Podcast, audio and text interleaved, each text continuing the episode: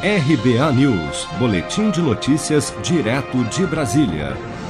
O Senado Federal retornará gradualmente suas atividades presenciais a partir desta segunda-feira, 21 de setembro, após seis meses de sessões virtuais devido à pandemia do novo coronavírus.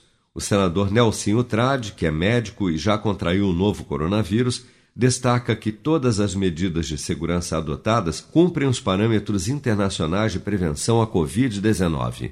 Os senadores já têm à disposição cinco pontos de votação, dois em sistema drive-thru, porque tem senadores de grupo de risco que têm, além da idade avançada, questão de diabetes, de hipertensão. E eu, como médico, atendendo também as recomendações sanitárias, estamos organizando para que toda a segurança de saúde possa ser dado para aquele que venha participar. Já nesta segunda-feira, a Comissão de Relações Exteriores do Senado irá sabatinar 34 diplomatas indicados para representações brasileiras em países estrangeiros e agências internacionais.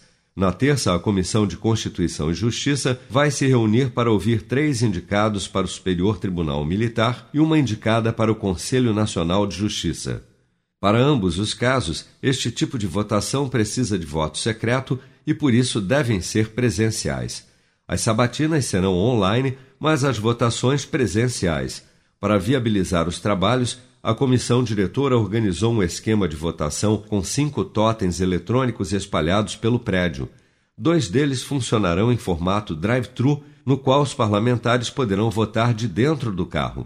A última atividade presencial do plenário do Senado aconteceu no dia 17 de março.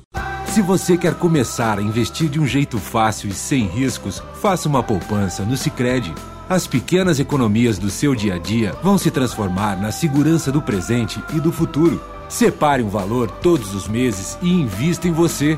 Poupe com o Sicredi, pois gente que coopera cresce.